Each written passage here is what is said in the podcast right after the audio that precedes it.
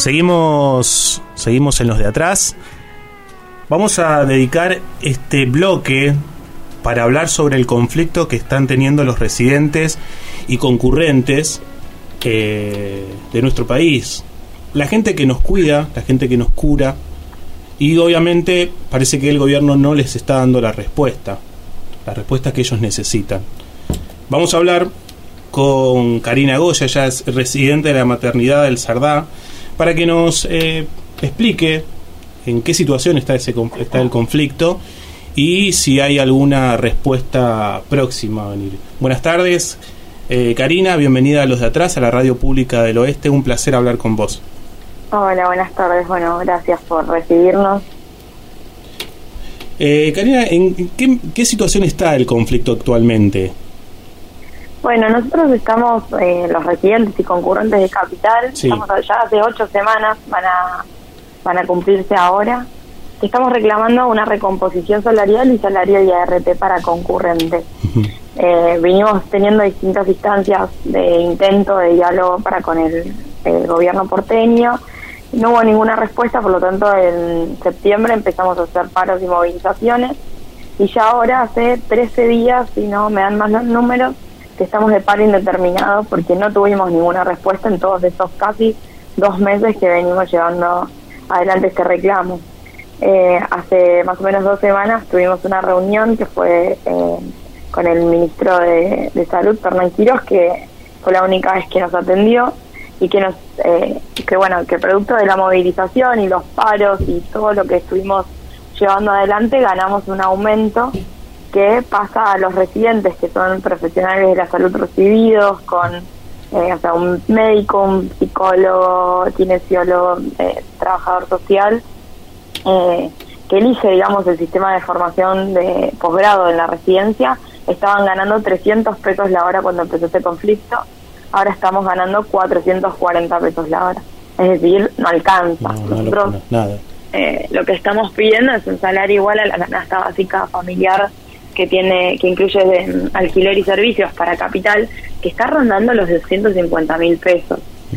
eh, entonces bueno y, ni hablar que tenemos a nuestros compañeros concurrentes que son exactamente lo mismo o sea son profesionales de la salud recibidos eh, que hacen su trabajo totalmente gratis y sin ART esa sería la diferencia entre residente y concurrente Sí, después hay algunas diferencias en cuanto a los horarios y que los concurrentes hacen un año más en general de, formación, pero la realidad es que uno cuando está en el, en el hospital, en el sector de salud, trabaja ahí palo y palo con el concurrente y es una locura pensar que a uno le pagan y a otro no, y que incluso después de la pandemia y de lo, de lo importante que, que quedó demostrado que era el sistema de salud público, eh, y lo peligroso que fue también ir a trabajar durante todo este tiempo eh, por el COVID, ellos no tenían seguro médico, o sea, si les pasaba algo, quedaban eh, totalmente abandonados.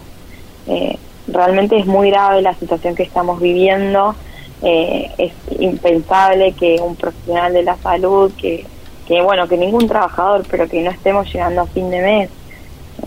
en este momento están cobrando los residentes de primer año eh, 160 mil pesos, que te deja muy cerca de la línea de la pobreza que está a 130 mil pesos. Eh, realmente es llamativo por parte del gobierno, pero bueno, a la vez también esperable, ¿no? Eh, la poca voluntad que tiene de resolver este conflicto, porque si no, hace ocho semanas que ya estamos discutiendo esto, eh, si hubiese voluntad ya se hubiese resuelto. Incluso las guardias que nosotros habitualmente hacemos gratis en los hospitales, estos días que nosotros no estamos haciéndolas porque estamos de paro, están cubiertas por profesionales de la salud a los cuales le están pagando.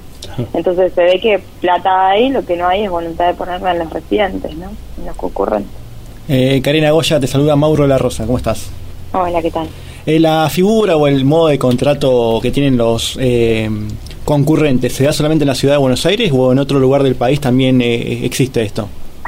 Entiendo que existe en la ciudad de Buenos Aires y en provincia de Buenos Aires. La verdad, no te, no te sé decir en el resto del país. Pero bueno, es eh, realmente, creo que uno agarra cualquier otra profesión y es muy loco eh, considerar que ya teniendo un título, ya teniendo experiencia, uno esté trabajando gratis la cantidad de horas que, que trabajan los concurrentes, ¿no? Es como, impensada. Tal cual. Y ahora el martes continúan, eh, eh, continúa eh, el reclamo, esto es desde Callao y Corrientes, y van a ir a, las oficinas de, del ministro de Salud de la Ciudad de Buenos Aires.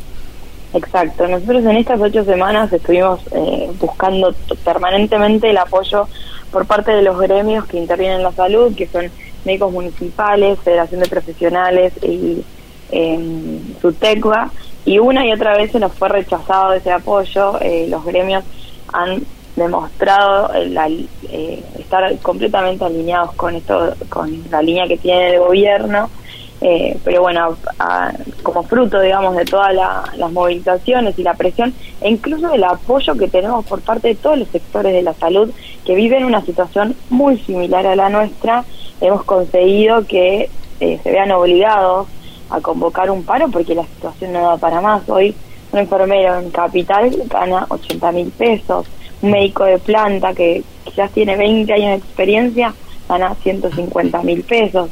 Es decir, después de dos años de pandemia, en el cual se demostró que bueno la salud pública es un servicio que es esencial, que hay, sus trabajadores, eh, no sé, cumplimos un rol importante para la sociedad. Eh, bueno, nos sentimos completamente abandonados por parte del Estado e incluso en este momento hay una emergencia, hay una pandemia de salud mental eh, y la salud mental para el gobierno de la ciudad claramente no es eh, para nada una prioridad, la mayoría de sus trabajadores son concurrentes, mm. que, no cobran y que aparte uno para sacar un turno de, con un profesional, un psicólogo o un psiquiatra, puede tener que esperar hasta un año. Es una locura.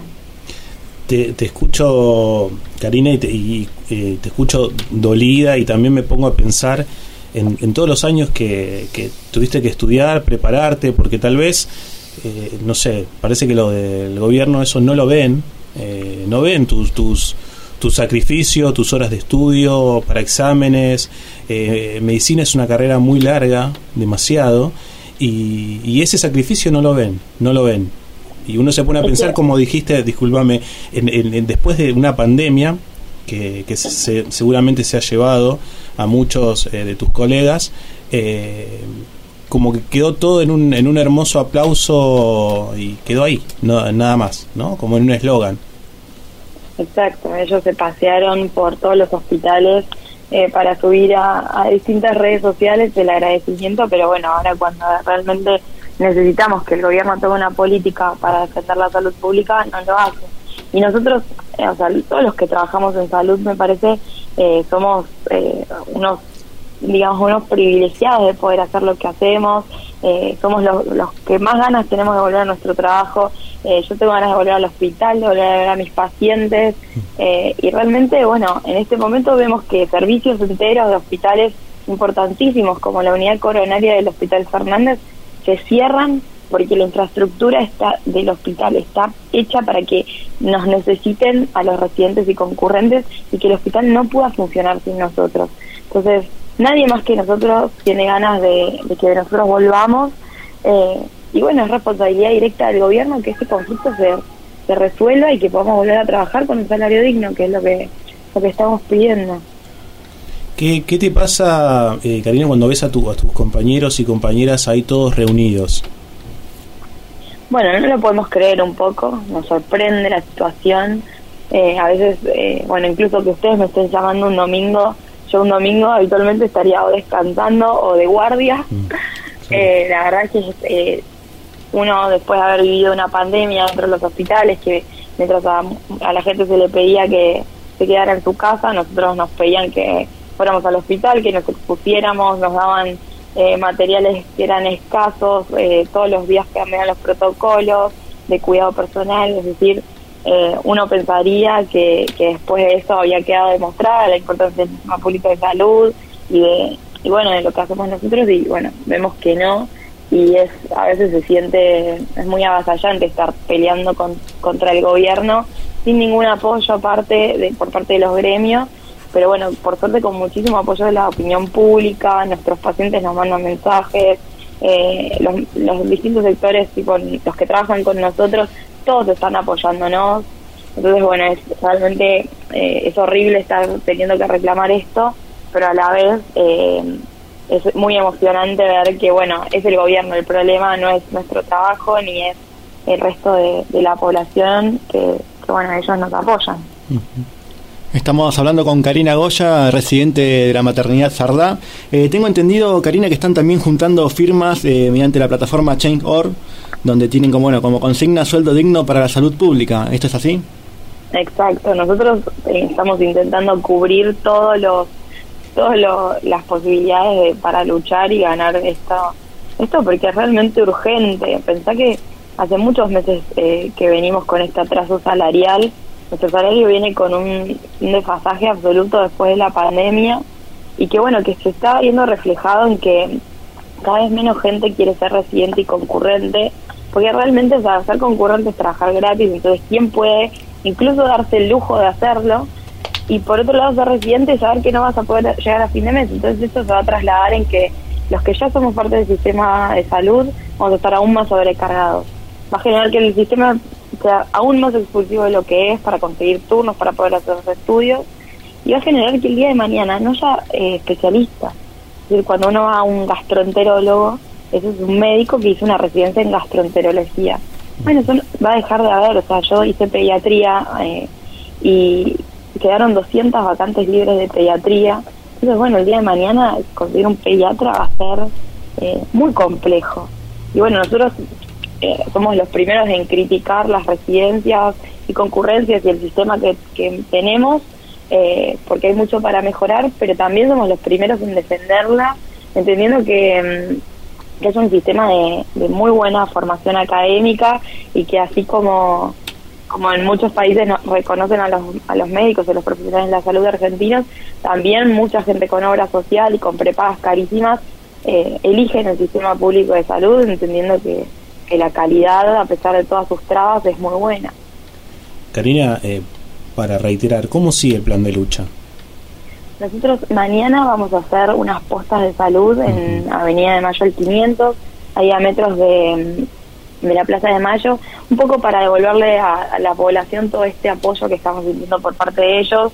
Eh, convocamos a nuestros pacientes como para poder darlos una vez más. Eh, y el martes vamos a un gran paro de salud, la Asamblea Cava, que es donde nos organizamos nosotros, vamos a convocar una columna independiente eh, de que todos quienes quieran participar se pueden sumar a venir con nosotros y vamos a estar reuniéndonos en Callao y Corrientes a las 8 de la mañana para movilizar a las oficinas del ministro Quiroz, que es ahí en Plaza de Mayo, Bolívar 1. Bueno, ojalá eh, tenga respuesta, ¿no? El ministro y que vea que eh, los profesionales de salud hay que pagarles lo que, lo que merecen y que eh, no alcanza con, con lindos eslogan, eso no alcanza. Así que nosotros toda la solidaridad desde acá, desde la radio pública, desde los de atrás, te mandamos un gran abrazo, Karina. Muchas gracias por darnos la oportunidad también de, de entender desde adentro el reclamo y contás con nosotros para lo que necesites. Bueno, muchísimas gracias y bueno, nos estamos viendo en la lucha en la lucha, así es. Muchas gracias. Hablábamos con Karina Goya, eh, residente, nos explicaba esta situación de los residentes y concurrentes. Parece mentira, ¿no? Parece mentira que, que, le sorprenda eh, eh, a los que trabajan ahí esto de, luchar por un sueldo digno. Claro, me parece una ironía, ¿no? esto, ¿no?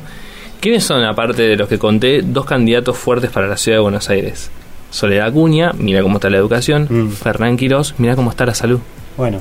¿No? Eh, es, es, muy loco o habla de un proyecto, un modelo. Además el silencio de Rodríguez Larreta. También. Como siempre, en situaciones delicadas o que necesitan una resolución, rápida. Y también está metido el amigo de Pato Burrich, eh, eh, Felipe Miguel, que es el jefe de gabinete, que también no da respuestas, no da facilidades para solucionar un problema que no solamente, como recién hablaba Karina Goya, afecta a los profesionales de la salud que tienen una carrera, como vos bien decías, Nico, larga, pesada, muy difícil, sino todo el conjunto de la sociedad que necesita buscar a veces eh, una solución médica y que se está complicando. Bueno, ministros, trabajen, que para eso están, ¿eh? Para eso están. Trabajen y gestionen, que para eso están.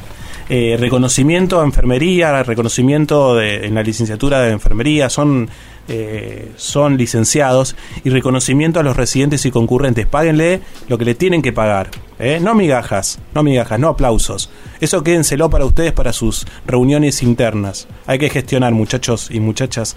Nos vamos eh, para el último bloque y cuando volvemos, tertulia, dale.